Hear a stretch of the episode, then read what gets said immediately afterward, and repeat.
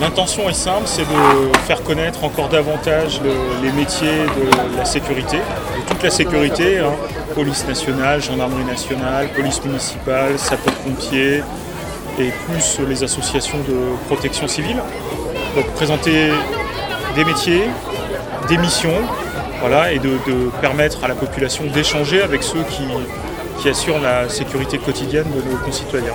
Euh, sécurité, on a sorti euh, souvent le mot euh, répression, alors que là on s'aperçoit que c'est vraiment partie secours.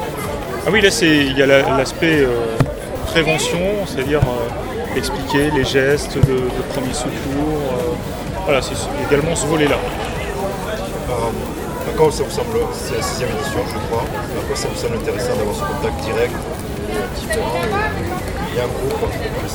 l'intérêt là c'est d'être plein centre-ville et de rencontrer une partie de la population qui n'a pas l'habitude de fréquenter soit un commissariat de police, soit une brigade, euh, ou qui n'a pas l'habitude de rencontrer euh, la Croix-Rouge, euh, l'association départementale de protection civile ou la Croix-Blanche. Voilà, c'est du coup un mercredi après-midi, on va pouvoir rencontrer des scolaires, on va pouvoir rencontrer des étudiants, des, familles, des retraités. Voilà, c'est permettre de, à toute la population, dans toute sa composante, de rencontrer euh, nos forces.